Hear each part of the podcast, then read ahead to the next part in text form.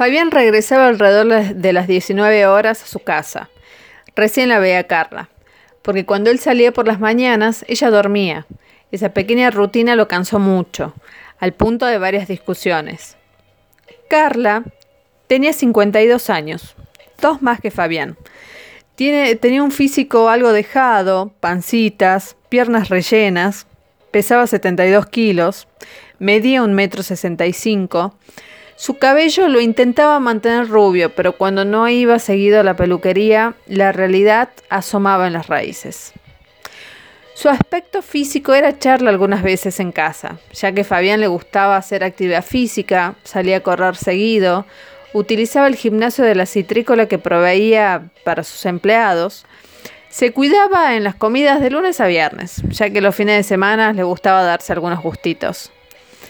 Los hijos de ambos eran jóvenes, chicos independientes, estudiantes universitarios, salían mucho con sus amigos, en casa ayudaban cuando estaban, se preparaban el desayuno, una que otra comida.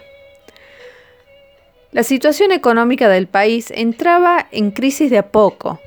Fernando de la Rúa, como candidato de la Alianza, había asumido la presidencia en diciembre del 99. En medio de un periodo de recesión, en parte impulsado por la ley de convertibilidad vigente desde el 91, que estableció una paridad fija del peso argentino con el dólar estadounidense. Si bien dicha política económica había permitido reducir notablemente la inflación y obtener resultados económicos valorados positivamente por gran parte de la población durante los primeros años del gobierno de Carlos Menem, a partir del 97 comenzaron a ser cada vez más visibles sus aspectos negativos.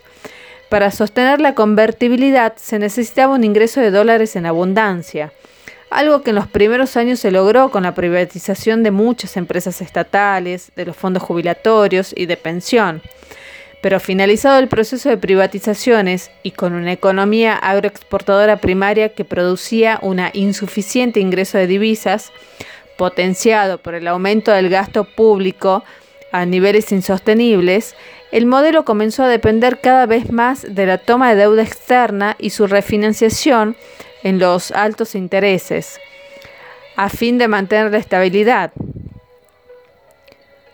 Carla apagaba el televisor en la cena, porque le aburría escuchar noticias de política. Ella prefería ver novelas. A Fabián le interesaban mucho las noticias por su trabajo y por el solo hecho de vivir en Argentina.